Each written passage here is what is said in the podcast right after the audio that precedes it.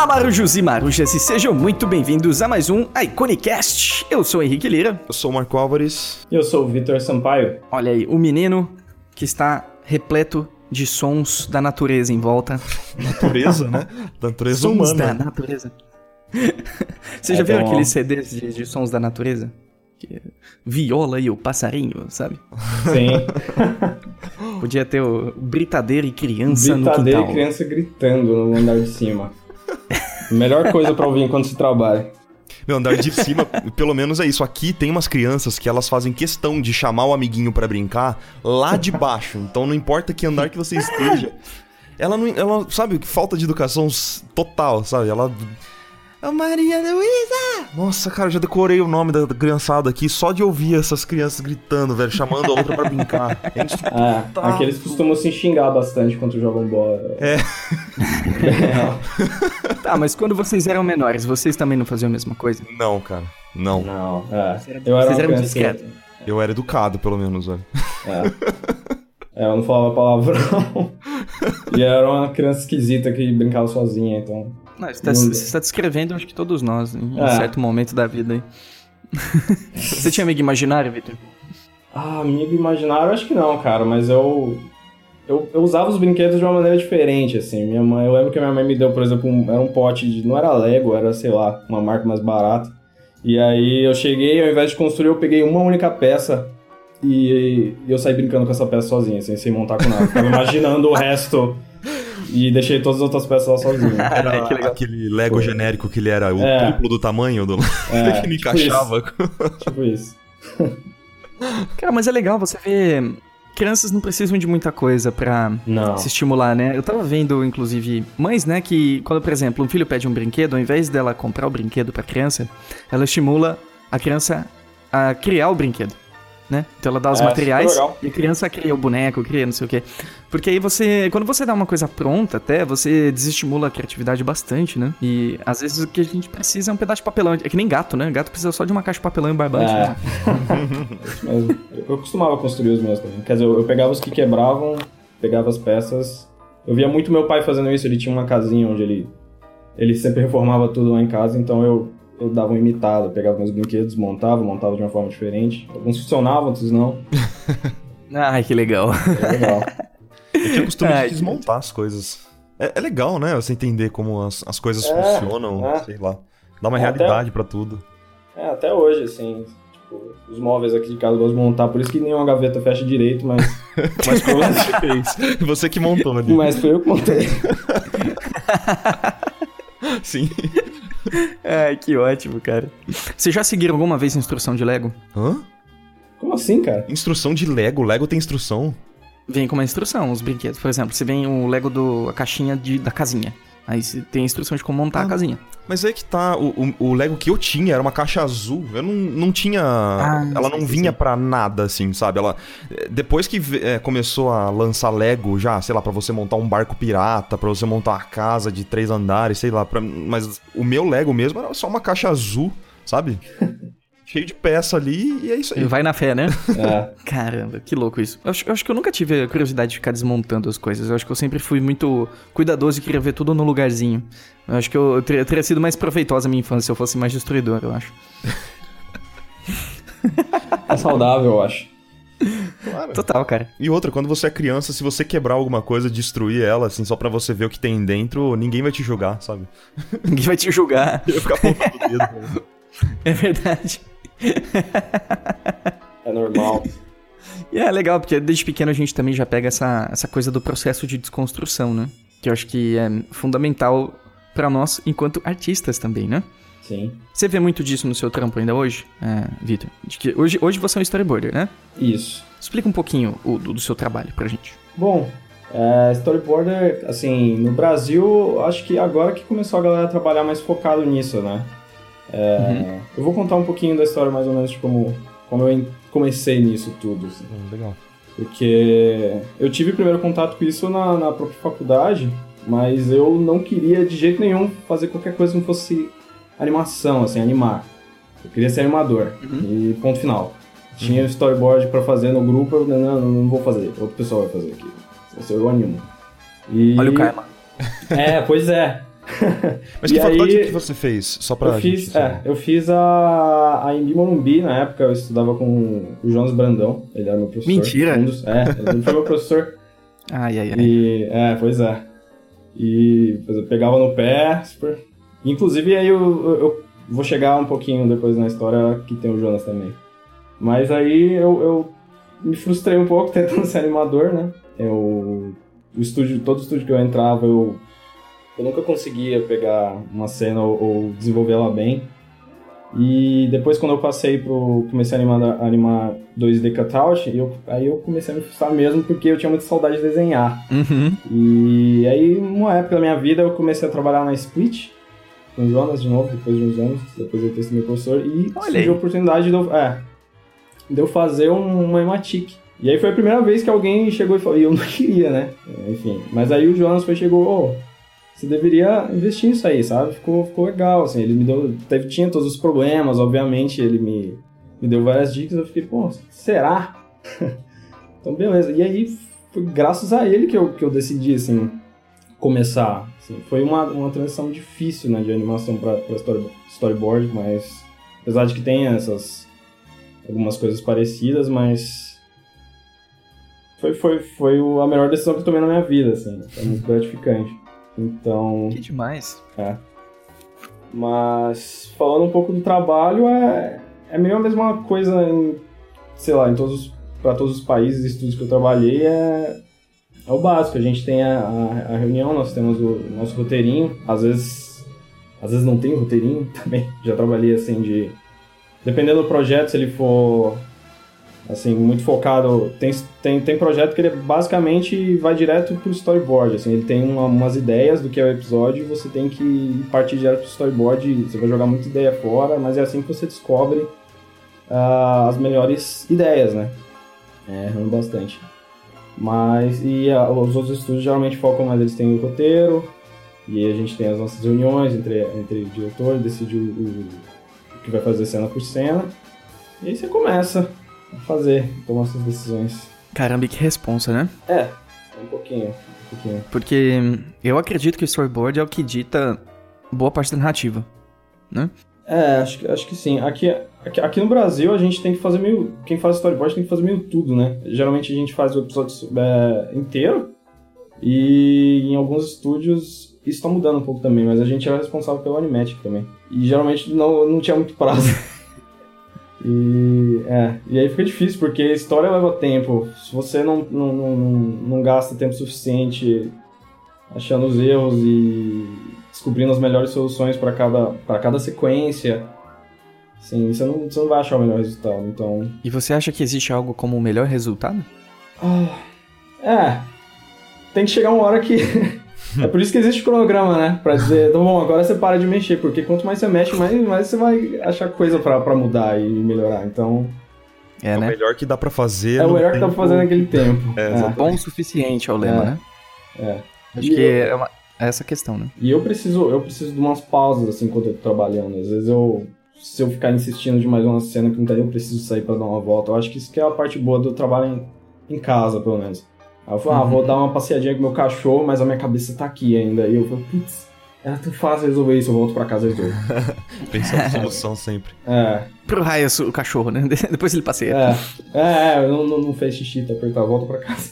volta, volta, volta, precisa anotar, precisa anotar. é, exatamente.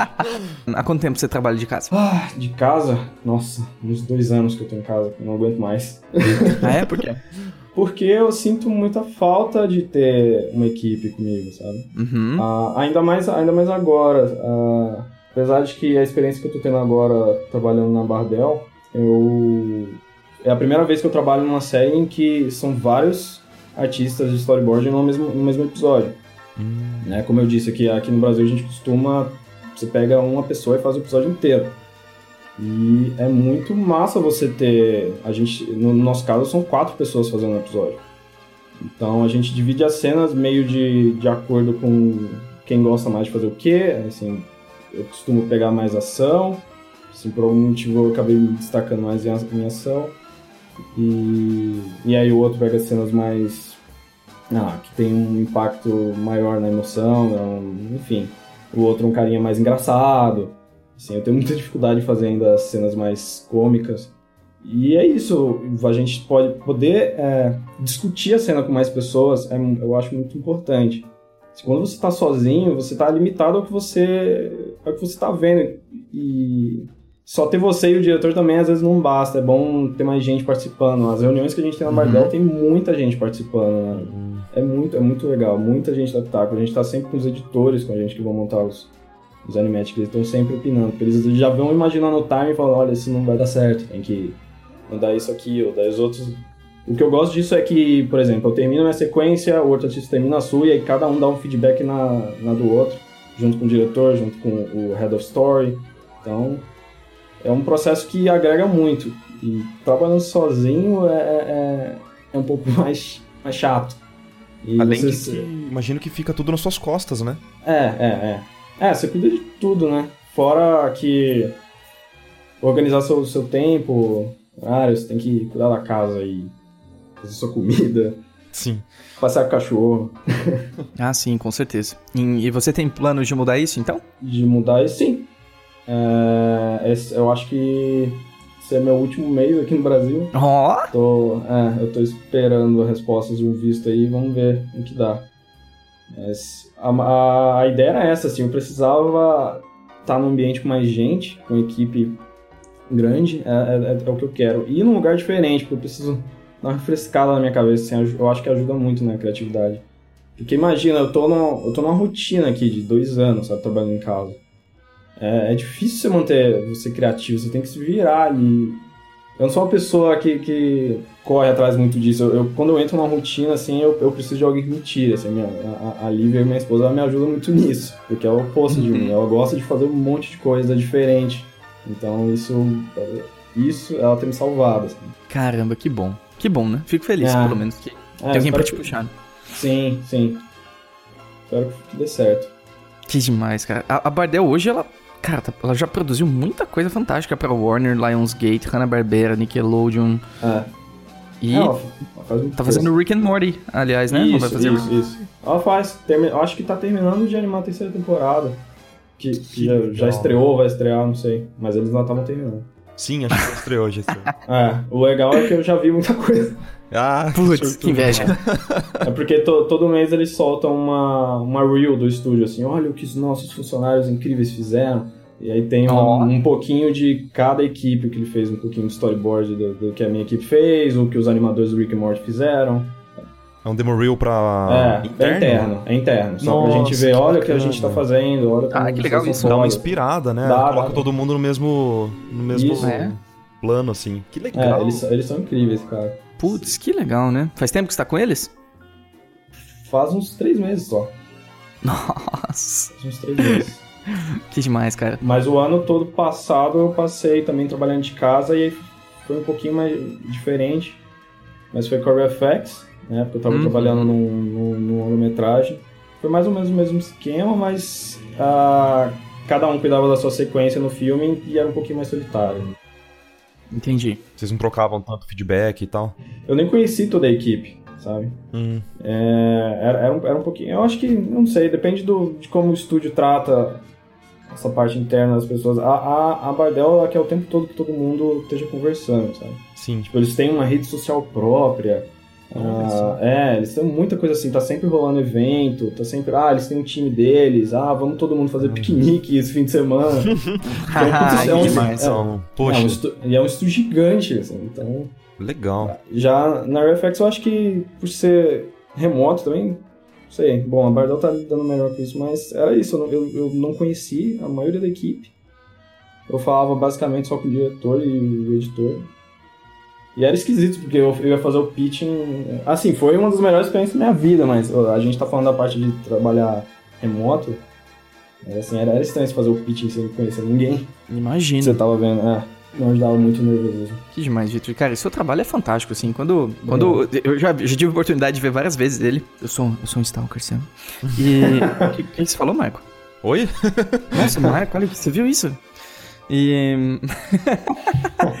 e é muito compreensível para mim, porque eles chamaram, porque você se destaca muito no que você faz. E isso, o trabalho é lindo, velho. Lindo mesmo, parabéns, viu? Obrigado. Como aconteceu isso? Me conta mais, se você puder. Esse, como que, você, que, a Re, que a Real Fact chegou até você, ou você chegou até eles, e a Bardell também? Bom, depois da Switch, é, que eu decidi realmente focar em storyboard e, e tudo mais, não, não, não foi um processo fácil, como eu falei. Eu, eu via meus amigos que, assim, que estavam animando comigo na época, e que continuaram animando, bateu, começou a bater um desespero, assim, em mim. Eu falei, putz, cara, eu vou começar do zero.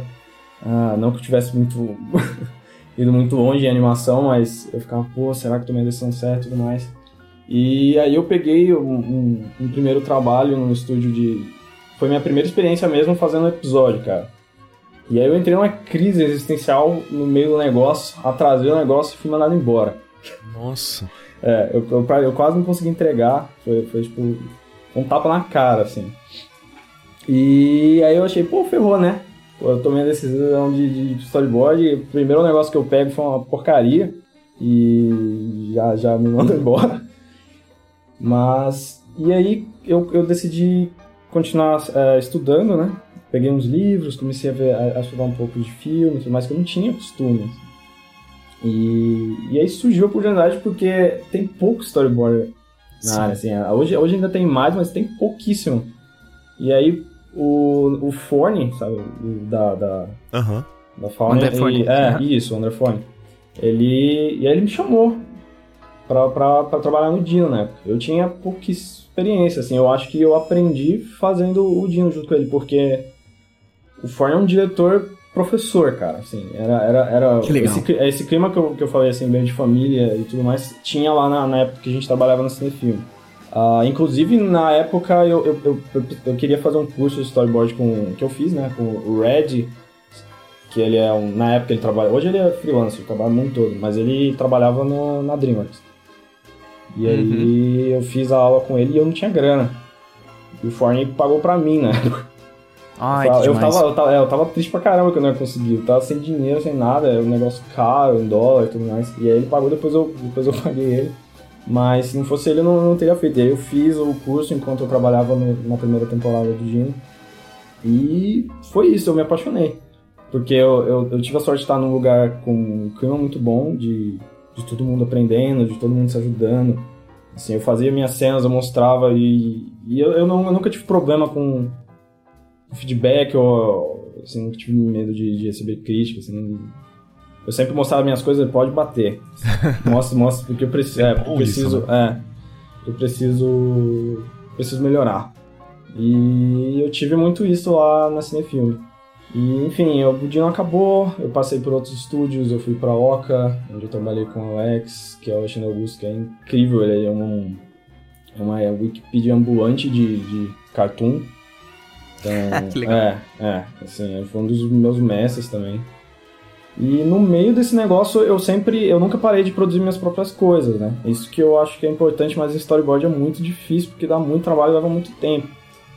Ah, assim, tu, tudo dá, dá muito trabalho, mas story, storyboard, é, o ideal é você ter uma história, é, você desenvolver o projeto, você criar os personagens, os personagens você, você é, é você uhum. criar a relação entre eles, tem que escrever um pouquinho. Tudo isso, inclusive, tinha no curso do, do, do Red que eu fiz. E aí você decide qual. Escreve um pouquinho, né? Eu sempre escrevo um. Não um roteiro, mas uma coisa simples, uma descrição do, do que da ação que vai acontecer. E aí eu, eu começo a, a fazer meus thumbnails. E enfim, eu continuei fazendo e montei meu portfólio. E aí, uma época, a Headless, sabe, lá da Espanha. Opa, sei. é, pois é, pois é. Então, aí eles abriam vagas, falaram, ah, estamos procurando artistas de storyboard. Aí eu falei, pô... Nossa, na veia. É, os amigos meus falando, eu não ia mandar, né? Os amigos, ah, pô, não custa nada, né? Tipo, o Fine falou pra mandar, meus amigos começaram, tipo, ó, oh, olha aqui, viu isso? Você vai mandar? Falei, ah, tá bom. Aí eu mandei um e-mail completamente, assim, não profissional. Fui totalmente fã porque eu nunca tinha mandado um e-mail assim pra pedir emprego, ainda mais pra, uma, pra um estúdio que eu admiro tanto. Foi um e-mail meio assim, olha. É, eu, eu, eu, não vou ser contratado, mas. mas, Você tá aqui, meu, mas tá aqui meu portfólio. Você mandou um. Foi, foi pessimista. Foi, é. foi um e-mail meio assim. Eu falei, olha, eu. eu me desculpa por estar enviando esse e-mail. É, foi quase isso, cara. Foi quase isso. E eu mandei foi tipo, nossa, vocês são, incríveis e assim, não importa se eu vou estar nesse, nesse, nesse trabalho ou não, eu só quero que vocês. Porque até então eles, eles, eles tinham um longa que eles fizeram e vários teasers, assim. E você fica, pô, eles são muito fodas, cara. Eles, eles têm que fazer as coisas dele. Uhum. E aí, É. quando, eu, quando eu vi que eles estavam fazendo um longa, o meu e-mail foi meio isso: olha, não sei se vou estar no projeto, mas vocês merecem muito que esse filme aconteça. E foi isso. E eles nunca responderam. e aí eu esqueci. Eu esqueci, assim. Passaram-se uns meses e até que eu recebi um e-mail da ReFX. Aí eu fiquei assim, what? What? É. E aí no e-mail falava, olha, a, a Heather está trabalhando com a gente e eles gostaram do seu trabalho, eles resolveram chamar a gente. Eu fiquei. Eu, eu até, eu, eu até chamei, eu até chamei a, a, a Lívia pra, pra ler. Eu falei, isso aqui é, é verdade? É spam? Ah, é, é.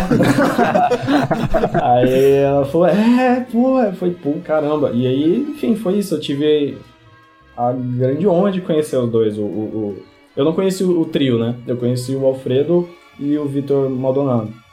Que a Heathers é o Alfredo, Alfredo, o Vitor e o Adrian. E, o- só que o Adrian continuou na Espanha, o Alfredo e o, e o, e o Vitor foram pro, pra Dallas pra trabalhar na Reflex nesse projeto. E aí foi isso, assim, eu tive a primeira reunião com eles pra, enfim, convencer a me contratar, né, já que eles tinham gostado e tal. E ia rolar um teste. Só que aí eu tava tão doido, cara, tava super empolgado, que a gente fez a primeira reunião, eu, eu, eu, eu quase não consegui falar, eu gaguejei pra caramba. eu falava, falava inglês assim, super mal. Aí eu fiquei. A minha sorte é que tipo, eles, eles também não falam inglês tão bem assim, são super sotaque forte. Eu falei, ok. E enfim, a Reflex é cheia de imigrantes, então eles foram super, não, fica tranquilo, eles me acalmaram bastante. E a gente fez a reunião. E aí eles falavam, ah, vamos testar e ver como vai ser. Eu não esperei eles me mandarem um teste, eu fui e fiz um eu mesmo. Assim, eu fiquei umas 3, 4 noites até tarde. E eu fiz um, um animatic meu e mandei pra eles antes deles me mandarem o teste. E aí eles falaram, pô, gostamos, não vai precisar do teste, vai começar. Olha aí. Olha só. Foi, foi, foi isso. E aí eu comecei. Por dois motivos, né? Pela sua proatividade e pela sua É. qualidade. É, eu acho que, eu acho que sim, mas eu aprendi demais, assim, foi muito. Foi sofrido. Só tinha gente. Assim, na equipe, tinha gente. Tinha, sei lá, o Head of Story do Sérgio Pavos era um dos caras que tava comigo. Uhum. Então, é, só uns, tinha uns monstros lá, assim. E tinha gente que montou, tinha gente do Canadá, enfim. E foi um longo ano fazendo todo o primeiro. Primeira versão do filme. E fazendo várias e várias vezes cada sequência, assim. Então, o, valeu a pena. É, o Alfredo, o Alfredo que ele é mais focado em, em história, né? Ele é, ele é head of story da, da FX, então foi um professor pra mim também. Eles são demais. E eles são, Ai, são que incríveis, cara. Ter acesso a, a todo o material do filme, a- as cenas que o, que o Alfredo fazia, os desenhos do Victor, assim, é tudo um absurdo. A gente vê essas coisas incríveis que ele faz, conversa com os caras, assim, super humildes, sabe? Eu chegava pra ele e falei, nossa, mano, como vocês conseguem? Vocês estão fazendo esse filme, mas aí a Heathers foi e lançou mais um, mais um outro longa. Eles falaram, ah, tipo, meio não é nada demais, assim. E eles nem gostam do que eles fazem, é muito bizarro. Ah, mas é sempre assim, É, né? A né? percepção da pessoa vai aumentando É. e ela vai achando que o que ela faz às vezes nem, nem tem valor, né? Eles, eles fizeram os personagens do Troll, Troll Hunter da, da, Sim. da DreamWorks. E eles me mostraram, eu vi antes, né? E eles me mostraram assim, e eles falaram, ah, a gente, a gente acha muito ruim. É, e aí eles foram e ganharam o M depois. é, é foda, mas enfim. É isso aí. Nossa senhora, eles foram receber o M que nem É, o e-mail pedindo desculpa, assim, ó, me desculpa pelo, pelo que vocês viram. É, É, ali. exatamente. É, o, Alfredo, o Alfredo é meio isso. Eles, eles não gostam, assim. A gente. é, eu não sei, a gente. A gente. Aqui no Brasil, às vezes a gente acha que essa galera tá muito distante da gente, assim. Mas não é verdade. É. Sabe? A gente, a gente consegue fazer isso aí também. Então. Eles até ficam. Eles acham esquisito que a gente chega meio idolatrando os caras. Eu cheguei assim, eu cheguei, e o pessoal não gostava muito. Falou, não, para com isso. Sabe? O Alfredo falava, não, para com isso, muda de assunto, vamos continuar, a gente tá trabalhando aqui, é de igual para igual, e é isso aí. Ah, que ótimo. Ah, que bom, cara. Eu também não sou muito fã de ficar idolatrando os outros, não. São todos seres humanos, passaram por dificuldades, Sim, não- sim, não tem muitas sim. diferenças muito graves. Sim.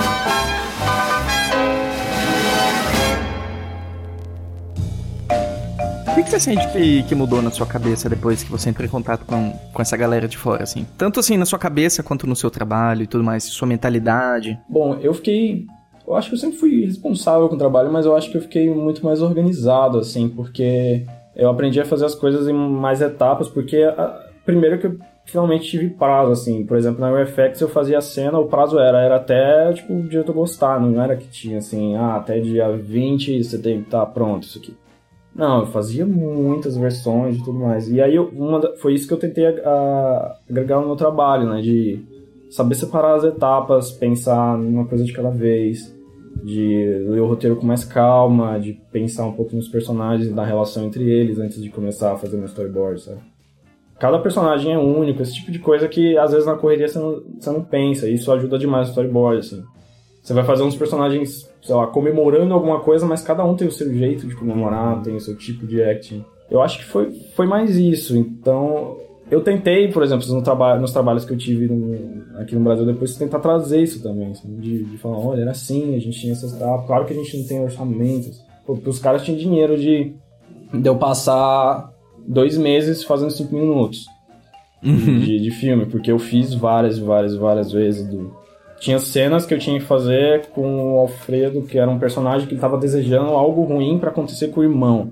Aí ele, eu tive que fazer umas quatro vezes o acting que o, que o garoto estava fazendo enquanto ele fazia o desejo, sabe? Eu fiz um act, o diretor falou, não, parece que ele odeia o irmão, mas ele não odeia. Ele tá falando isso porque ele é uma criança que tá chateada e aí ele falou aquilo sem pensar. Aí eu falei, tá bom, agora eu vou ter que parar aqui pra pensar qual é o acting que eu tenho que fazer pra, pra mostrar isso, tá? Aí ele falou, não, agora, é, não, agora foi de menos. Falei, não, se colocar um no lugar, você é, se coloca no lugar sim, dos personagens, sim, assim, com certeza. que eles... Com certeza. Com certeza. É, eu já, cheguei, eu já cheguei a chorar fazendo cena, cara, porque eu tinha que, que me colocar no lugar. Tipo, teve uma cena do filme que é uma cena que a personagem ia deixar o amigo pra morrer, assim. Nossa. Queria se sacrificar. Então eu ficava pensando, meu, como que é um negócio desse, sabe? Você sabe que seu amigo vai morrer, mas você. O que, que você faz, sabe? Hum. E aí, como eu falei, eu colocava, colocava aquelas trilhas tristes pra caramba, assim. Que a, o pessoal não aguentava ficar aqui em casa perto de mim no escritório. Porque eu botava aquelas trilhas de, deprê, fazendo cenas tristes e, enfim, tentar entrar no espírito mesmo do negócio. Cara, que fantástico. Isso é a expressão mais pura da arte, eu sinto que você é, Vitor. Porque você você entra no negócio, né? Isso é, é, verdade, isso, isso, é muito especial, cara. Não é, não é tão simples fazer o que você tá fazendo. Você tem que reconhecer isso. É. E... de verdade. E você já cogitou fazer aulas de atuação, de teatro, pra então, te auxiliar nesse? A gente meio que teve isso. Eu, eu, na época que eu fiz a, a, faculdade, a gente teve um curso de, de acting. E tinha uma matéria optativa também para isso. E foi muito legal. Na época eu nem imaginava que, que a gente fosse usar tanto, mas foi uma sacada muito legal da, da, dos professores na época. Era, por exemplo, a gente tinha um projeto para fazer e depois que a gente tinha um roteirinho pronto, a gente tinha que fazer o acting lá da, das cenas antes. E isso, desde então, eu costumo, eu costumo usar isso aqui. Eu me filmo às vezes para fazer algumas cenas, uhum. sabe? É, imagino. Então, faz, faz parte, mas uh, eu, eu, eu, sinceramente, eu queria ter mais tempo pra fazer. Inclusive, quando você entra, no, por exemplo, na Bardel, a galera toda sabe fazer uma, sabe, tem uma, sabe fazer umas vozes diferentes, porque na hora do pitch você tem que. Né? Incorporar. Você tem que atuar, é, tem que incorporar o um negócio, tem, a gente põe música na hora pra, pra ajudar, então.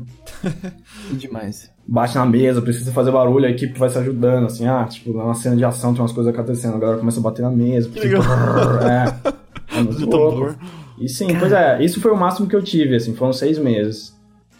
Mas ajuda até hoje. E faz parte do processo, e muito animador 3D faz isso, né? E eu gosto muito de ver making off e essas coisas, eu vejo que a galera faz, eu falo, ah, vou fazer também. Galera, que, sei lá, desde, desde os animadores sempre usavam aquele espelhinho pra fazer aquelas caretas.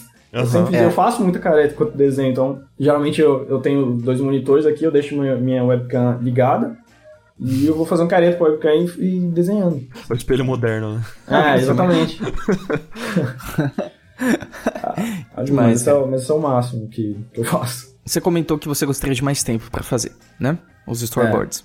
É. O que você faria com mais tempo? O que, que mudaria? Ah, isso de. Como eu disse, das várias etapas, por exemplo, não, não, não existe uma cena aprovada de primeira, sabe? para mim, eu acho que isso não é bom. Porque eu acho que a gente deixa passar oportunidades de, de, de testar mais. Uhum. Sim, as- nem que você teste pra descobrir que a primeira era melhor, sabe? Ah, sim. Sim, essa validação é importante. É. Não é que. Também não quero dizer que a, que a primeira que você faz vai sair sempre ruim. Mas você precisa ter mais certeza das coisas que você vai fazer. E faz parte do processo, te ajuda a entender o que, que a cena precisa, você precisa fazer elas várias vezes, né? É isso que eu faria, porque eu trabalhei em longas aqui no, no Brasil que a gente tinha o prazo fechadinho em ah, você tem essa sequência pra fazer daqui, tem duas semanas, mas você não sabe se é isso que a cena precisa, sabe? É complicado. Em outras palavras, a gente só descobre a necessidade do projeto engajando nele, né? É, é, os projetos levam, levam um tempo. Ah, o ideal era ter mais gente, como eu falei, mais gente discutindo, tendo mais ideias. Eu sou sempre a favor de, de- Todo mundo tem que opinar, sabe? Você, não, você tem que levar em consideração o que todo mundo fala. E você precisa de tempo. Você precisa de tempo pra- pra isso, né? O ideal no storyboard pra mim é, é isso: fazer a cena, você, você mostrar pro pessoal, ter seu feedback, ter tempo pra isso, discutir o que é melhor a gente faz. E eu tenho isso hoje na, na Bardell, assim, então é, eu, vou, eu vou achar muito esquisito trabalhar num lugar que não tiver agora. É, cara, esse é o problema da- dos nossos padrões, porque quando eles aumentam, a gente não quer que eles desçam. É, mas é isso, gente. Se eu puder tentar ajudar alguma coisa aqui nos estúdios daqui também, tentar trazer essa mentalidade, é, é, é difícil, cara. Eu sei, a, a Bardell tem um orçamento gigante, eles trabalham para estúdios gigantes e é diferente, assim, ninguém, a, a- aqui é difícil achar mão de obra, imagina ter mais de um story artist para um episódio, assim, é, um- é um negócio meio inviável por enquanto. Mas É, imagino. era, era o que eu faria. A gente, nós temos quatro por um episódio, sabe? E, por exemplo, as etapas são, assim, temos uma equipe que faz a cena mesmo, e aí a gente tem o primeiro pitching, e a gente tem mais ou menos, por exemplo, episódio de 20 minutos, o pitching dura, às vezes, a reunião inteira, uma hora e meia, mais ou menos, discutindo esses 20 minutos. Uhum, é, imagino. E aí a Pride tem as considerações e tudo mais, e a gente vai pra próxima etapa. Mas a gente tem, por exemplo, o artista de storyboard só pra fazer as alterações. sabe? Porque tem uma equipe que é mais focada em história, tem outra que é mais em, pra fazer alteração. Uhum. É meio inviável aqui, sabe? Mas é um jeito deles, de eles encontraram de manter sempre fluindo o trabalho e de treinar novas pessoas, sabe? É, um- é meio um negócio assim, tipo, a equipe, você tá numa série que é um pouquinho mais tranquila, você entra pra fazer alteração numa série que é mais pesada, e aí você vai se destacando, e aí você consegue pegar a sua primeira sequência, e aí você vai destacando nela, e assim você cresce. Uhum. E ajudando no workflow do trabalho. Demais. E tirando essa questão do orçamento do projeto aqui no Aham. Brasil, Sim. qual você acha que são os outros, os outros elementos fundamentais que faltam pra gente alcançar um nível de qualidade mais, mais excelente, assim? Cara, e aí que tá, a gente, a gente consegue mesmo assim. A gente faz muita, muita coisa foda. Eu acho que é aí que tá, a gente é muito bom mesmo com as condições que a gente tem. Uhum. Eu fico, eu, eu tô curioso pra saber o que a gente faria se a gente tivesse as condições excelentes, sabe? A gente ia É por, chutar é isso, né? é, é por isso que quando, sei lá, vai uma galera pra fora, esse povo se destaca, sabe, quando vai um brasileiro pra fora. Porque a gente, o que a gente faz é, é muito foda. Do jeito que a gente, com, a- com as condições que a gente tem e o tempo que a gente tem. sabe? Não é à toa que a gente tem tantos prêmios e séries boas. É verdade, cara. Isso, isso dá um orgulhinho, né? E cada vez melhor, sim, né? sim. Cada vez mais coisas lindas aparecendo. Ai, ui, ui. Uma coisa que eu me Coisa pergunto linda. é, será que essa, essa qualidade que, que você estava comentando aí dos artistas brasileiros ganharem até mais destaque porque consegue fazer coisas muito boas com poucos recursos. Será Uhum. que isso não é, é- não vem exatamente dessa fome que a gente sente por pela escassez de recursos e tal? Ah, Será que não tem um certeza. pouco a ver? Acho que sim. A gente aproveita a oportunidade também, né?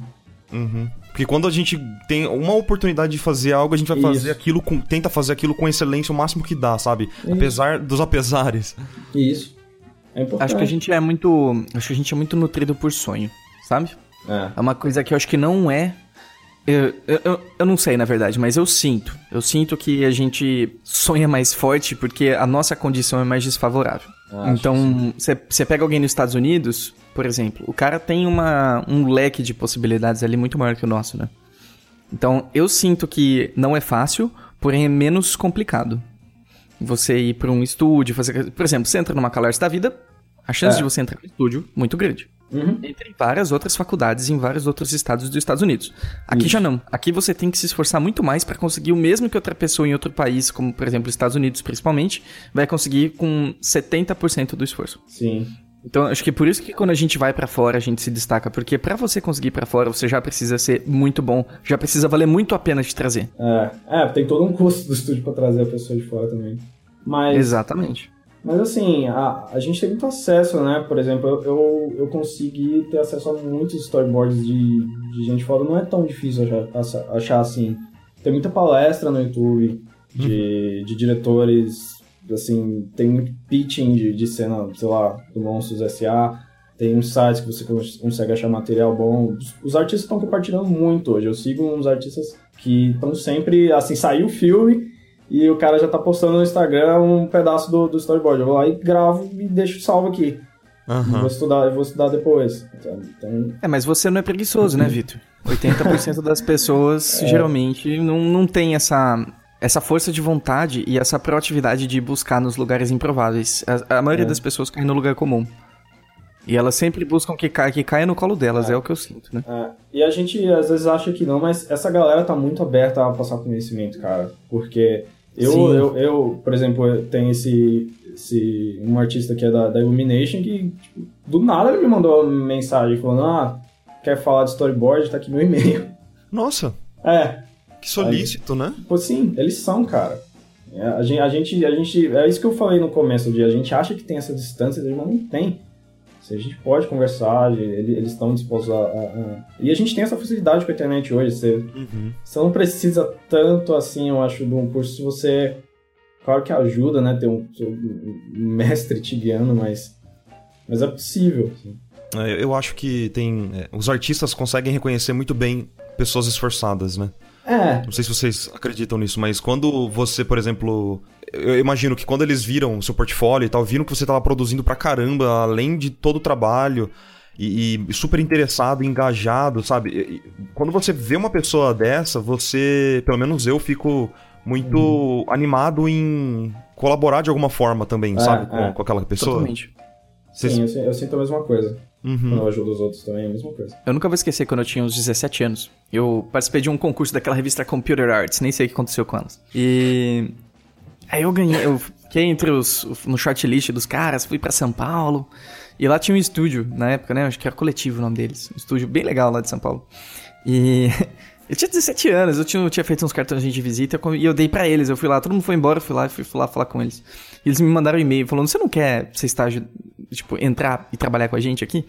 e, e foi mais, não por causa do meu trabalho, mas porque eu fui lá e dei o meu cartão e eu tinha 17 anos, eu não tinha É. nem barba na cara ainda.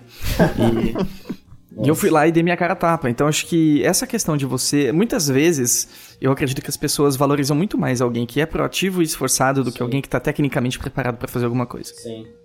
Uma história que me, me inspirou muito foi um podcast que eu escutei do, do Jorge Gutierrez, sabe? O Do Livro da Vida, Book of Life. Aham. Uhum. E eu tive a sorte de conversar com ele também nesse tempo lá da, na RFX. Legal. Eu quase trabalhei no filme novo dele, mas deu uns rolos lá, o filme tá parado.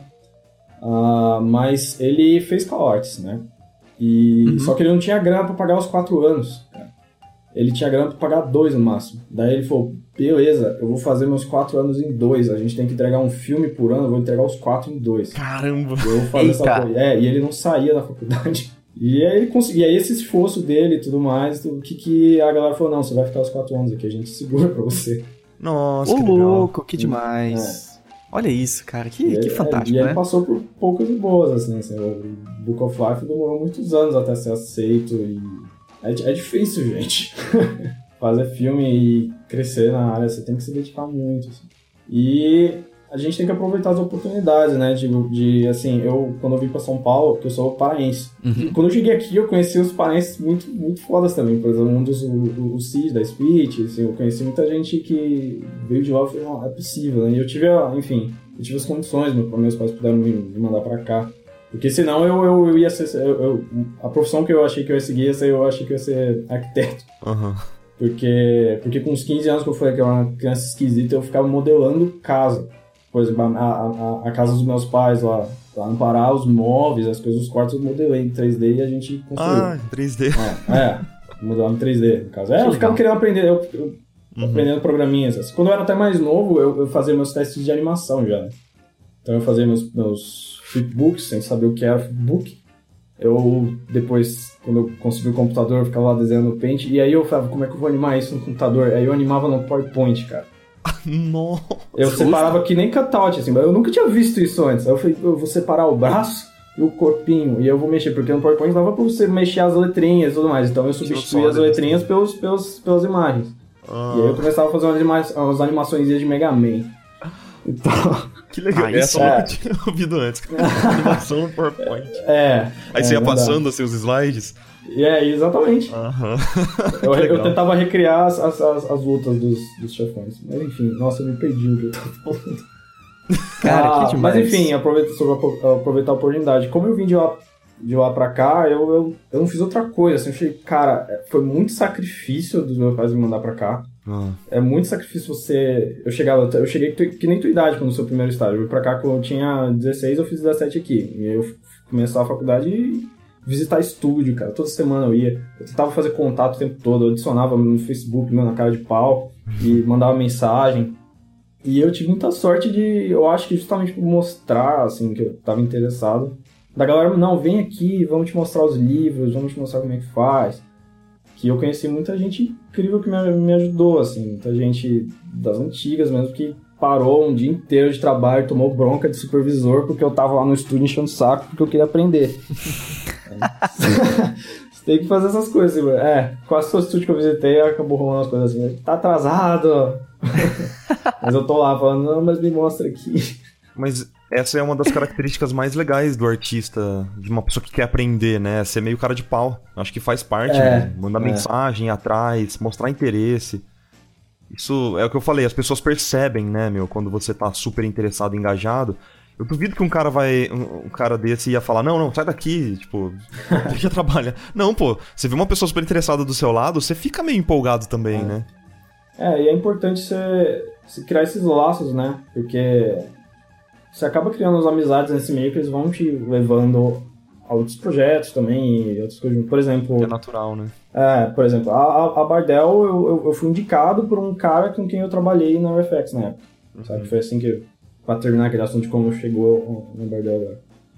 Uma coisa leva a isso. outra, né? É, é, exatamente. E propostas de outros estudos que eu recebi, sei lá, eu recebi proposta na Espanha, porque por causa dos espanhóis com quem eu trabalhei na, na UFX, mesma coisa. E de resto, coisas que eu achei que era impossível, que é você deixar o seu e-mail lá no Tumblr pro seu trabalho, acontece sim. O estúdio vem atrás. Aham. É isso, cara, você tem que trabalhar e. Eu trabalhava muito sem, sem me preocupar de, de que vai, vai dar certo, assim, sinceramente. Eu, eu, eu mandei um negócio pra, pra Red na época sem esperança de, de que eu mais mandei.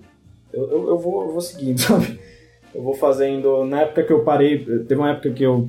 Quando eu saí da, da RefX, eu falei, não, eu preciso de um tempo, porque eu passei um ano trabalhando no filme, eu não sei mais se eu consigo desenhar coisa minha. Aí eu parei por uns dois meses eu vi as vagas do storyboard abrindo, fechando. E eu falo, não, meu portfólio não tá bom ainda, vou continuar fazendo aqui. Eu continuei sem preocupar. E quando eu ficou pronto, deu certinho, sabe? Apareceu essa oportunidade na Bardel e funcionou. Uhum.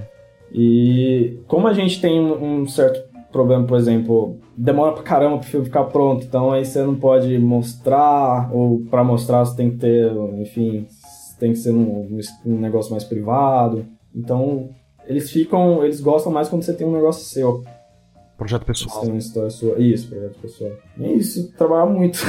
Uma, uma dúvida, assim, é, tentar puxar uma- um, um assunto. É, quanto tempo demorou, digamos assim, desde, desde aquela época que você decidiu é, seguir com o storyboard, sabe? Que você Uhum. decidiu quebrar, é, que quebrou a cara ali, sabe? Foi demitido. Então, Quanto tempo até hoje, assim? Quanto- faz quanto tempo isso? Nossa. Quando eu quebrei a cara faz uns três anos. Ah, então for- foram meio que três anos é, se preparando ali, é, estudando três- pra caramba. É, um pouco mais de três anos. É, não é carreira muito grande, não. Não, mas é. Mas você foi paciente, né? Eu acredito. nisso, assim. Sim. Ah, a gente.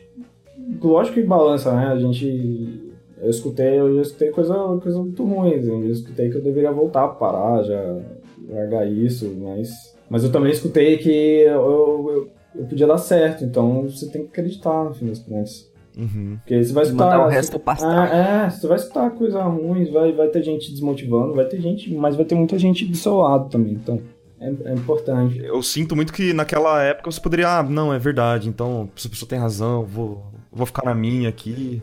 É porque eu já tava nervoso de será que eu tomei a decisão certa? E pum, tomei um tapa na cara, sabe? Uhum. Mas, e aí, continuei.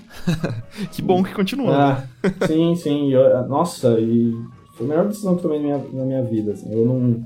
Tem muita gente que, que, que fica preocupada do, nossa, o que, que eu preciso fazer? Eu preciso focar numa coisa só e tudo mais. É difícil você, você se encontrar. Storyboard é um negócio que eu não queria fazer.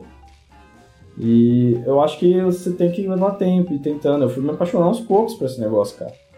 Uhum. Mas vale a pena. Cada segundo, cada noite que eu fiquei sem dormir. Acredito que storyboard é, uma, é, é aquela área meio nebulosa que ninguém vê, que tá sempre no backstage, então por isso que a É. gente não se encanta de primeira, né? É. Talvez, será que é isso? Porque a animação você vê ali na tela, né? Você fala, nossa, olha o animador É. que ele fez aqui. É, não é o produto final. entre É, aspas. eu, eu acho que storyboard é uma, é uma área muito legal, só que você não vê ela é, diretamente, assim, na, na, tela, na tela, né? Assim, É, hoje em dia, hoje em dia tá melhor, assim, tá mais em, tá mais em alto. Você tem uma, a facilidade de acesso é muito maior, até porque tá saindo filme pra caramba e. os making e- offs, né? É, os making offs, estão saindo bastante storyboard, a galera tá, tá jogando muito na internet, tem, sei lá, tem muito projeto, cara, que é. Que é muito forte em storyboard que ajudou a popularizar isso, sei lá. É muito fácil achar cenas de- do Steven Universe, por exemplo. E a galera ama ver os storyboards disso. Aham. E, enfim.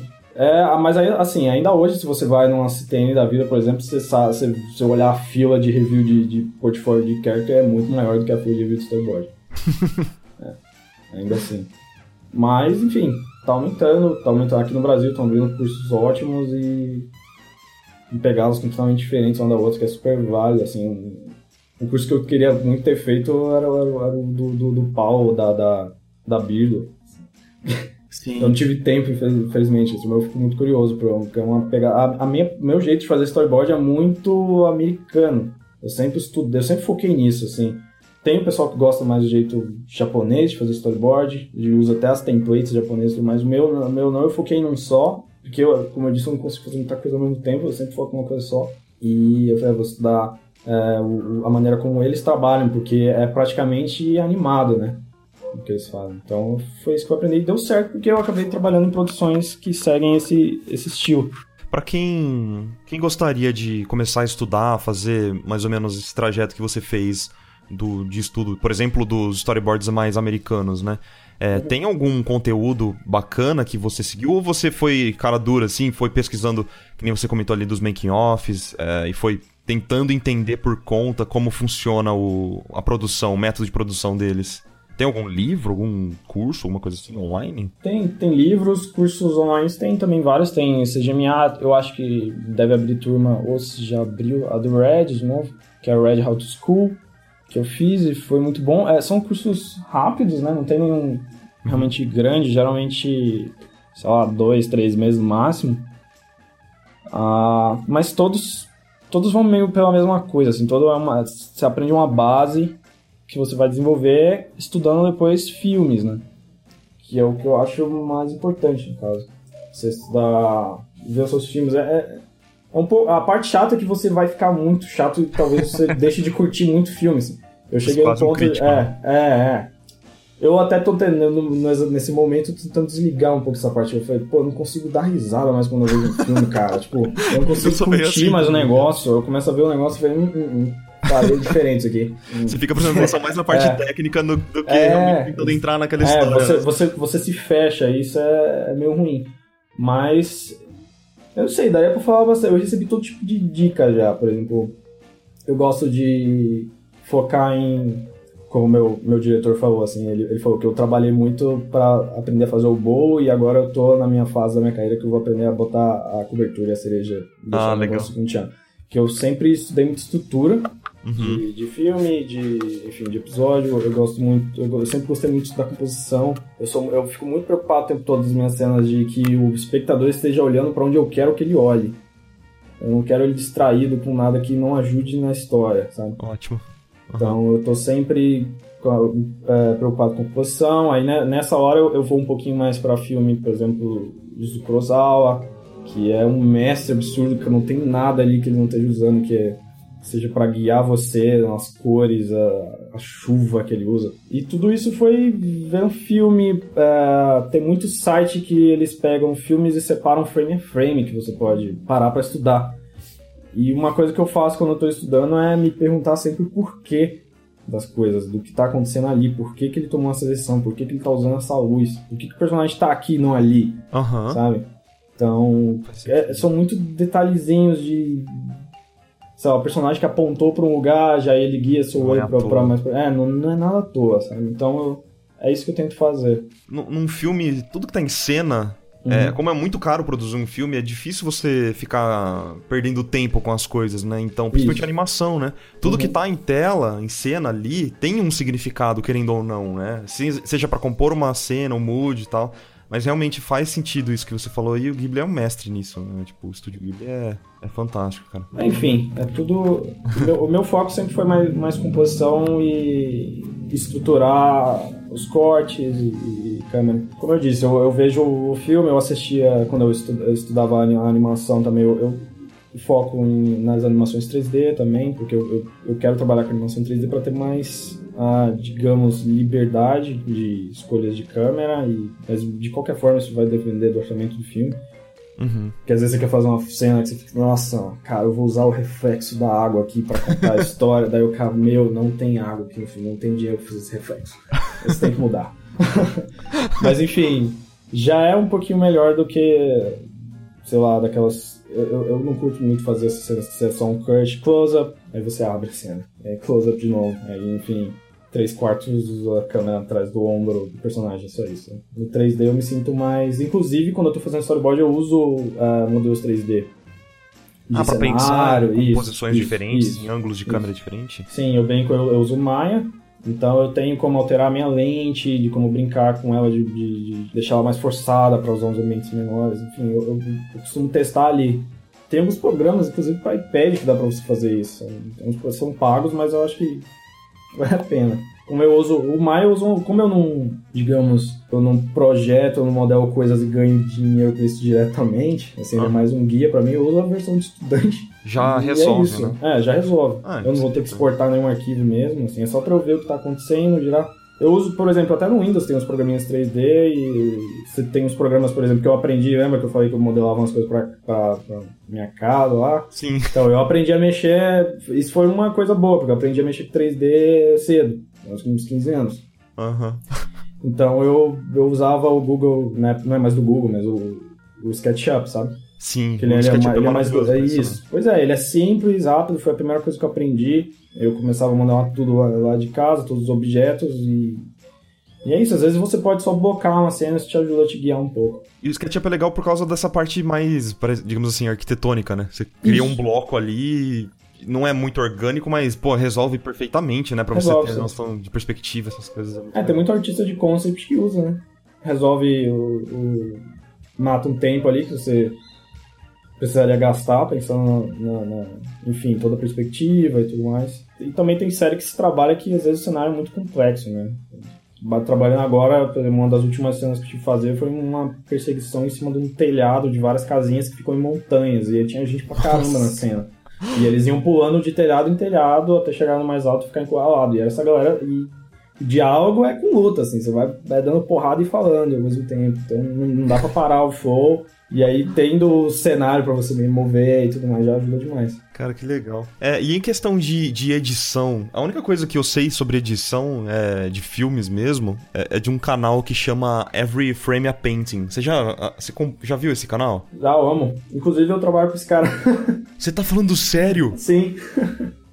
Ele é um dos editores lá. Caramba, porque você, nossa, que da É, eu descobri isso assim, eu fui mandar uma mensagem pro diretor de, de um dos vídeos de, dele, assim, foi, olha, tem esse aqui, que a gente uhum. tava falando sobre isso. Daí ele falou, você sabia que ele trabalha com a gente, né? Eu, quê? ele tá na porta ao lado. É, tipo isso. Nossa, que legal. Então, uni- as únicas coisas que eu sei sobre edição, né, um pensamento Uhum. mais a fundo, é realmente desse canal, porque é, é muito bacana que ele até fala sobre ação, né, que eu acho que é a área que, que te interessa bastante. Aquele, aquele vídeo sobre a ação dos filmes japoneses. Dos Sim. filmes do Jack Chan e tal, sobre como Hollywood não, sa não, não, É, não sabe. É, porque eles. É, no caso ele fala de como a, o pessoal tenta compensar na edição a falta de coreografia e a falta de, sei lá, de, enfim, de talento do ator pra fazer a luta, né? Ou do diretor pra pensar nisso. Aham. Então os caras saem cortando no meio do soco mesmo e balança a câmera pra caramba e você, ah, ok, é uma luta ali, a gente não tá vendo o que tá acontecendo, mas É, você não sabe que é importa, né? Diferente do Jack Chan que tinha que mostrar o negócio claro, a câmera mais aberta, vou mostrar aqui, olha só que foda isso aqui. E fazia uma cena Kuro- limpa, é, né? Tipo, Kurosawa a mesma coisa, assim. Aham.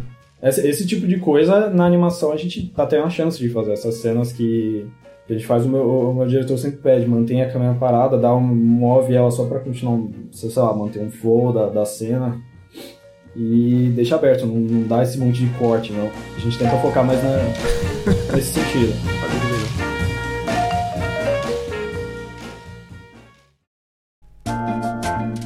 E, ô Victor, Oi. e vamos pegar aí, por exemplo, filmes em realidade virtual, e que já, já tá aumentando a quantia disso, já tão, Nossa. tá nascendo várias coisas fantásticas, né? Sim. Só que quando você tá numa situação de realidade virtual, você não consegue controlar de maneira artifici de maneira muito natural o olhar do, Ah, do, da- do espectador. E como que você acha que você entraria no processo Ah. de criação de storyboard de Pô, um filme cara. 360? Uma boa pergunta. Nossa, eu tinha. É, eu, ve- eu vejo alguns, né? Eu tenho meu óculos aqui, eu gosto de assistir. E eu sou meio geek, gosto de tecnologia, coisa assim. Então, o que eu vejo a galera fazer é meio. Eles, a gente tem que usar tudo que a gente tem. A gente tem som e alguns objetos do cenário. Geralmente o que eu vejo é, ah, você tá olhando pra cá e o som também é 360, então acontece alguma coisa aqui atrás, tipo um barulho, pá. E aí você automaticamente você chama a sua atenção, você vai olhar pra isso. Uhum. Então, mas sinceramente eu, eu não tenho muita ideia de fazer. O Gutierrez está fazendo um agora pro Google, lá pela própria RefX. Eu infelizmente não, não pude ver nada, assim. Porque a equipe dele já tinha escolhido o storyboard, é, um, é uma equipe, é um filme mexicano, totalmente feito por mexicano, então vai ser um negócio bem. Acho que vai ficar muito legal. Mas voltando sobre como guiar o olhar, eu, os que eu vejo, sei lá, por exemplo, geralmente tem um bichinho voando um passarinho que vai passar e você segue. Lá, você tem que confiar no, no, no espectador. A gente, a gente, o ser humano é curioso, né? A gente vai, a gente tem a liberdade de olhar, a gente vai olhar pra onde a gente quiser, mas a gente precisa desses pontos, usa iluminação, aonde você quer que o espectador olhe, você põe um, um fecho de luz ali chamando a atenção, você tem que, enfim, existem várias maneiras. É porque tá muito no começo também, né? No- É, a gente tá aprendendo a fazer. É, tá, tá, tá surgindo as experimentações agora, né? Sim. Tanto é que a RFX tá, ela, ela costuma fazer uns, uns, por exemplo, Power Rangers que saiu, saiu um, um, um putinha em 3D. Tem um do Batman, Lego também, que eu já vi. Mas o Batman Lego é praticamente você fica olhando pra frente, assim, é meio. É 360, você olha pra trás só tem uma escada. Aí na frente tá tudo acontecendo na frente, é. Então, né? É um teatro. É, exatamente. É. Ok, você pode olhar pros lados, não tem nada acontecendo no lado, só na sua frente. E diferente do Gankin, que você foi pra um lado é uma história, você olhou pro outro é outra história, você decide qual delas você vai seguir. É, tipo, Isso. É um jeito muito mais foda, na minha opinião. E aí você assiste o filme duas vezes, pelo menos. É, vai Muito ter que assistir louco. três vezes agora os É. filmes a partir de agora, né? É, exatamente. Mas. Filme é- bom, você meio que já faz isso, né? você É. volta assim pra tentar entender as coisas. é, mas enfim, tem muito estúdio focando só nisso. O estúdio da Oculus, eu acho que. Fechou, né? É, fechou. Oculus Story fechou. É, eu acho que eles vão parar de fazer conteúdo próprio, é mais isso, eles vão fazer para outras pessoas. A RFX abriu uma, uma filial só focada em realidade virtual agora, porque eles já estavam fazendo coisa pra caramba, então resolveu, é um estúdio à parte agora. Outro Uhum. nome, tudo mais, mas é, por enquanto eu só tô assistindo e curtindo, eu não sei muito como entraria. Eu- Curiosidade eu tenho, claro. Deve ser um. Imagina fazer uma cena usando aquele óculos. Lembra aquele vídeo do Gankini desenhando? realidade virtual? Sim. Mas, irmão, infelizmente não é desse jeito. A gente faz, mas seria louco. E você, como você tem óculos, você já utiliza ele de alguma maneira profissional ou só no, não, de como não, curiosidade de tenho. Eu, entretenimento? não- é, eu tenho aquele. É o que uso com celular mesmo, então não Ah, tem tá. muito. Ah, entendi, coisa pro Ele, Galaxy até, é, né? É, tem ele, tem, ele tem até um, um controlinho, mas ainda não, não lançou no Brasil pra eu comprar, que tem opção pra desenhar com ele e tal. Mas eu ainda não testei isso. De resto, eu só assisto, os- assisto os filmes mesmo. E você sente que, por exemplo, se você tivesse o Oculus pra desktop, aquele mais parrudão mesmo, você acha que existiria a possibilidade de você utilizar isso pra te ajudar a fazer storyboard? Por, por exemplo, você utiliza o Maya pra ver em outras perspectivas, né? Isso. Você gostaria de entrar na sua composição, literalmente? Ajuda, pra né? Ia ser, ia ser bem legal. Acho que sim. É um negócio que a gente tem que descobrir, não tem. É sempre. Eu acho que sim, mas eu teria que experimentar. Eu com certeza quero ter um. Eu sei que vai lançar uma agora que não tem fio da. da não sei se é a, a concorrente da, da, da. Oculus. Isso. Eles vão, eles vão lançar uma agora que não tem aquele monte de cabo, que você vai ficar um pouco mais livre pra. Nossa. É, ajuda. É, Ajuda um o, pouquinho. o Oculus e o do PlayStation, pra você tomar cuidado, você tropeça no cabo e. É um choque. Sim. Acho que todos, né? O, a- o Oculus, o, o PlayStation VR e o, e o Hive, todos, né? Todos têm ainda É. o caminho. O máximo que eu vi de mobilidade é que eles colocam tudo numa mochila atrás, assim, e já era. Ajuda a organizar os cabos. É que nem organizador de cabo, né? É pesado. É pesado. Mas é que a gente tá muito no começo da, da tecnologia, né? Como você mesmo falou. Tem até aquela, aquela startup, uma das startups mais bem fundadas do, da última década. Acho que da história das startups, ela recebeu 4 bilhões de dólares, acho. Pi. Eu acho que sim. Nossa. Nossa. Não, eu não, eu não sei se eu tô exagerando absurdamente. Talvez, assim, seja 400 milhões e eu li errado, ok? Ah, Mas assim, ok. É, entendam quatro- como muito dinheiro. ali. Não tem diferença nenhuma. É um zero, mas depois... Entendam como muito dinheiro, certo? Uhum. E chama Magic Leap, que eles fazem é, realidade misturada, né? Que é o Ah, MR. Mixed Reality. Que a ideia deles é você ter um mundo à sua volta interativo, sem o auxílio de muita coisa, né? Uhum. Só que é é uma das startups mais misteriosas do mundo, porque eles nunca mostraram um protótipo, eles nunca mostraram, isso já faz anos, eles são... Caramba. E, como eles, e eles receberam muito, muito financiamento. Só que sem mostrar nada, eles só tinham o conceito. Pessoal corajoso. E a promessa deles é absurda. Eles falaram: a gente vai mudar o futuro da realidade humana. Essa é a promessa, entendeu? Ah. E eu estou ligeiramente ansioso pra ver o que eles têm pra mostrar. Aqui no Brasil a galera tá começando a, a fazer umas coisas boas também. A, a Zero tem feito uns trabalhos fodas. né? Esse, último deles daquela da vacina, é, sabe, tem um propósito legal de. Não sei se chegou a ver, que é pra. A, a criança ela vai. Precisa tomar uma vacina. E aí eles colocam o óculos nela e tem uma historinha toda acontecendo de que aquela vacina vai deixar ela com superpoderes pra enfrentar o monstro que tá lá. E tipo, as crianças não choram, cara. Caramba. Vocês tentam um negócio, aí ela toma a, a vacina, daí na história tá tudo sincronizadinho. Então ela fica super poderosa e ela consegue vencer o monstro. Assim, tipo, eles ganham um prêmio com isso. Uau. Que demais. Tem uns. est- É, eu vi, eu acho que, se eu não me engano, o estúdio chama Romeo e Julieta também. Eu, eu sei que o pessoal de lá também comprou os óculos e devem estar experimentando uma coisa ou outra, umas pinturas, modelagem. Mas filme, filme mesmo que eu vi, eu vi esses da, da Vetor.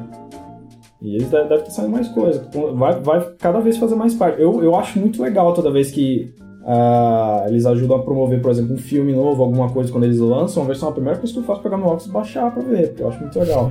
Sabe? É, Caramba. É, eu fico muito ansioso com essas coisas. é, fora os eventos que estão começando a acontecer, assim, eu consigo acompanhar uns em, por exemplo, o UFC, tem algumas lutas que o, o óculos ele disponibiliza uma câmera lá dentro, tipo, é quase um banco pra você ficar no, no- no- assistindo Nossa, a que luta. legal. É, teve um do X Games agora, você ficava lá no meio das bikes, o pessoal fazer as manobras, tipo, pulando em cima de você. é, eu vi também, já, já vi vários concertos também. Eu acredito que o futuro de concerto, vamos, vamos supor, Paul McCartney tá tocando em- na Bélgica. Você compra o ticket VR, você paga mais barato, claro. E você fica num lugar super privilegiado, mas você assiste o show como se estivesse lá, né? É, eu acho que sim, vai fazer completamente parte do futuro. É melhor que. Eu acho bom a gente começar a pensar nisso, assim. Eu, eu com certeza vou, vou, vou atrás de tentar descobrir como é feito o processo. Não sei, é, é, vamos ter que ser cara de pau. Vou ver se, quem sabe, eu consigo falar com o Gutierrez no Oi, como foi? Vocês fizeram, me mostra o storyboard desse filme. Então, Perfeito, cara. É, eu acho que tem que ser. Só uma olhadinha. É, esse lance do concerto eu já acho, eu acho legal, eu acho um pouco deprimente também, porque o ideal é você ver isso, cara. Eu fico meio deprimido quando vejo esses aplicativos de vem relaxar nessa praia, e você coloca um óculos, é uma praia de mentira, sabe? Meu, você precisa viver também. Pelo amor de Deus, as coisas precisam ser vividas de verdade. Mas, desculpa, mas realidade é extremamente relativa. É. Falou aí o cara que faz filme, né? Ah, pô.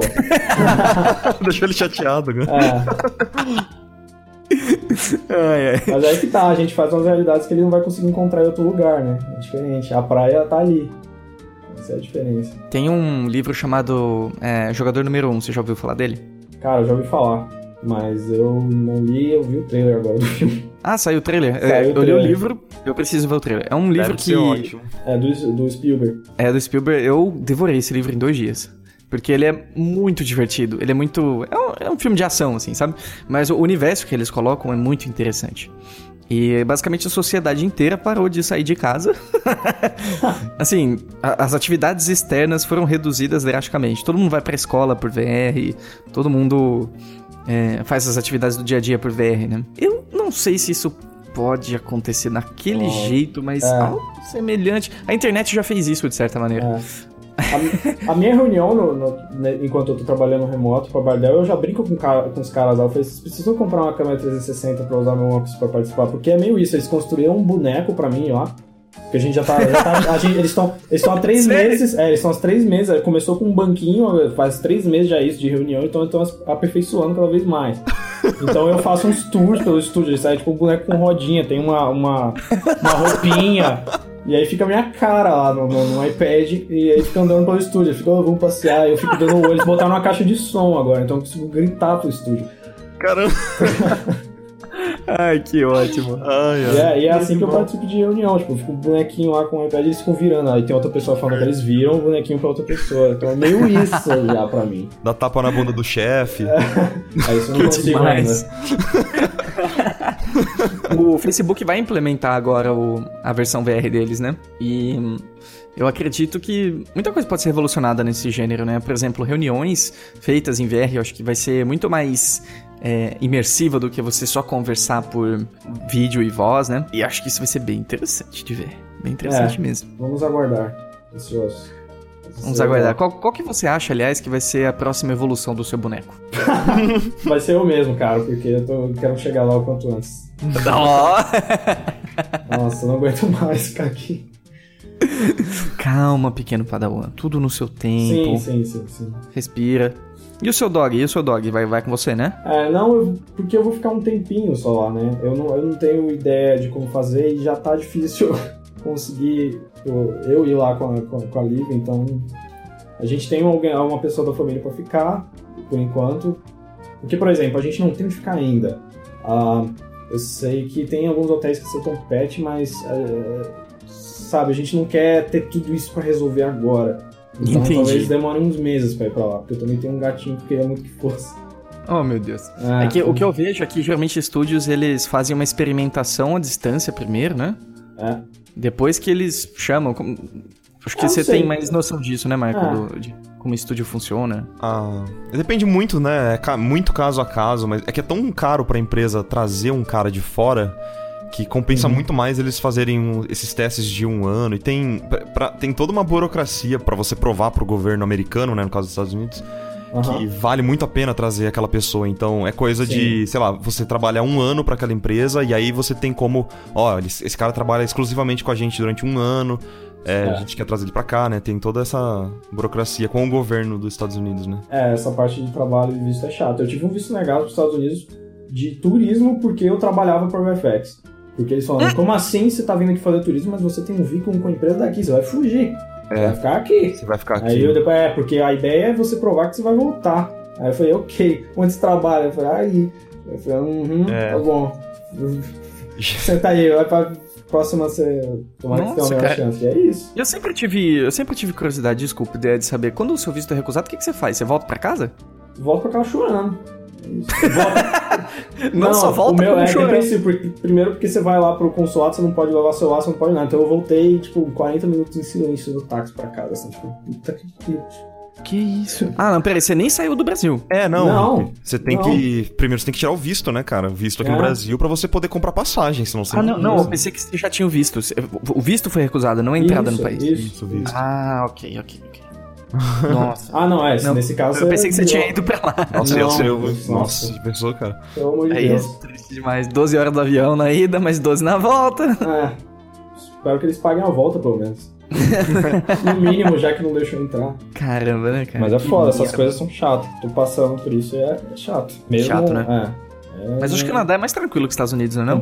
Absurdamente mais tranquilo. Muito mais. E eu tô tendo muito mais. Eu tô tendo, assim, a equipe de, de RH da, da, da empresa é muito competente, assim, então eles estão sempre comigo. E eu tô tendo a ajuda dos brasileiros que foram, assim, eu tô sempre pedindo ajuda. Como é que foi pra você? Mais, como é que. Ah, o que, que eu tenho que escrever aqui na carta pra ajudar, sabe? sabe? Esse tipo, esse tipo de coisa.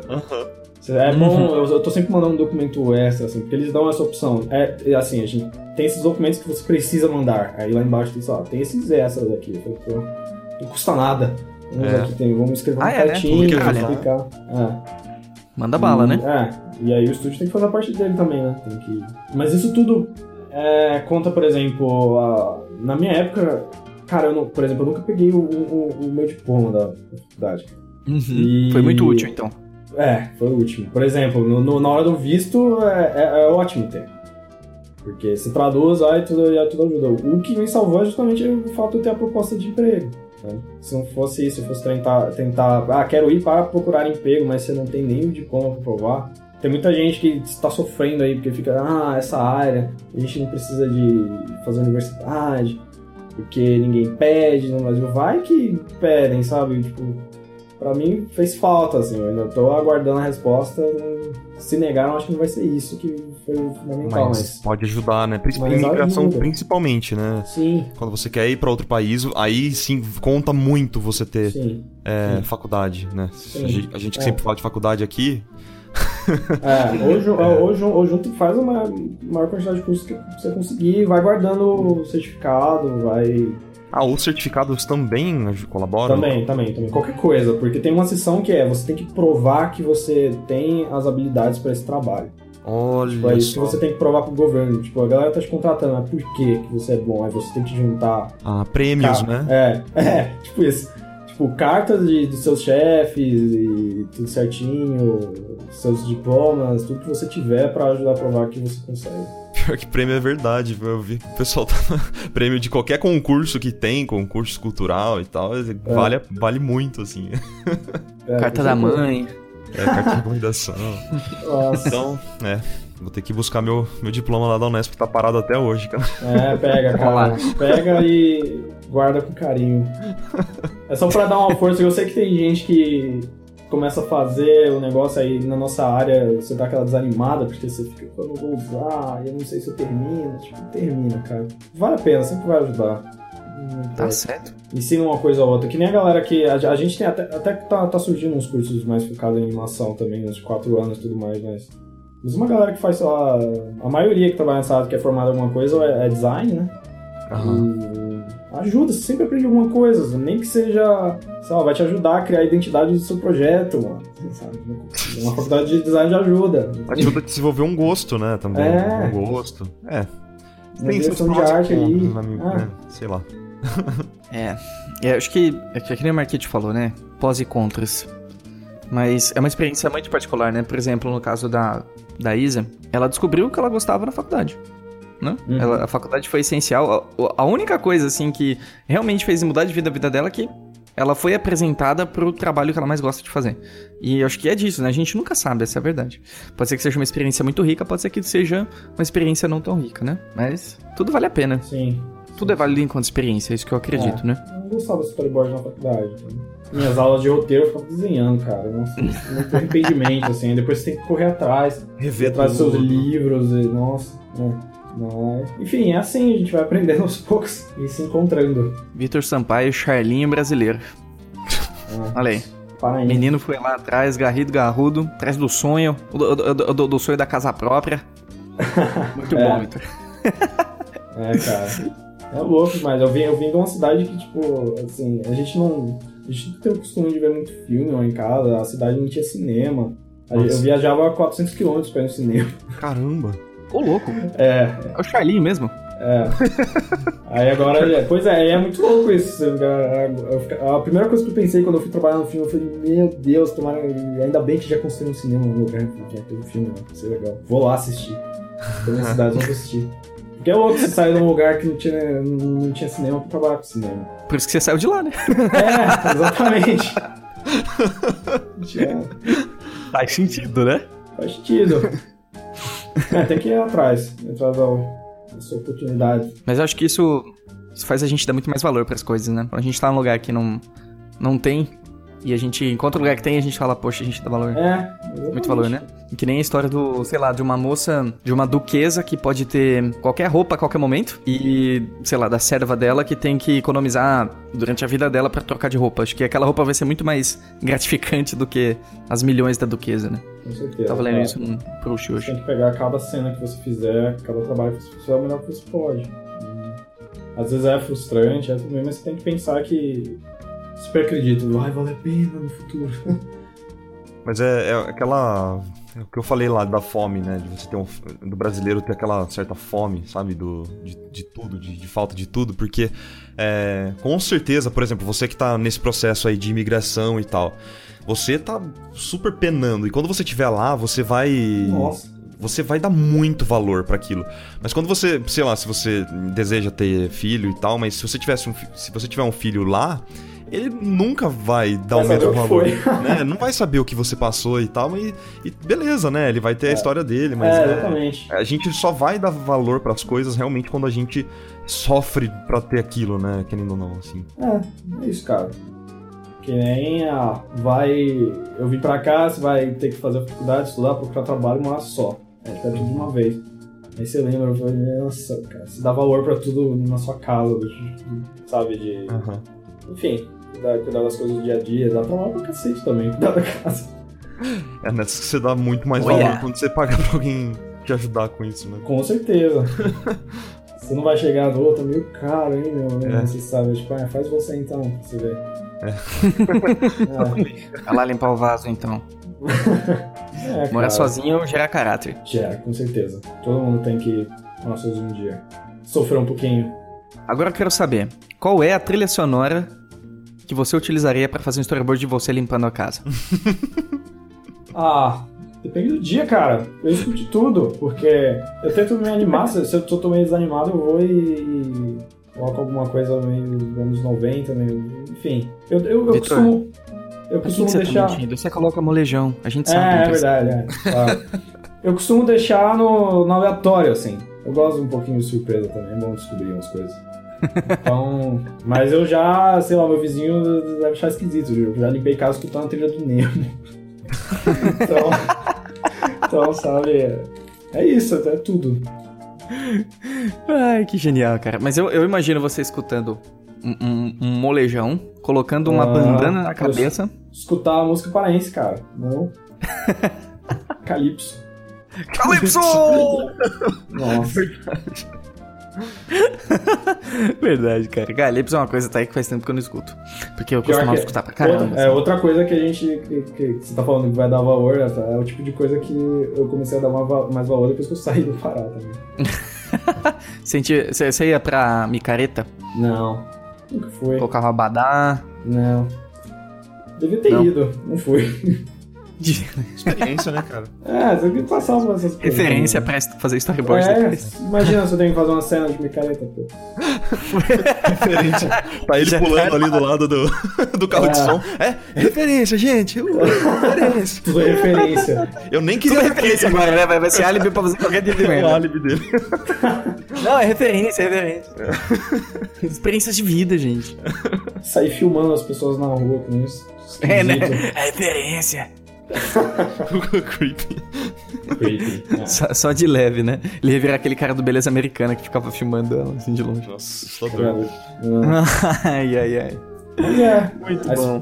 Ah, fazer storyboard é isso, você tem que viver, né?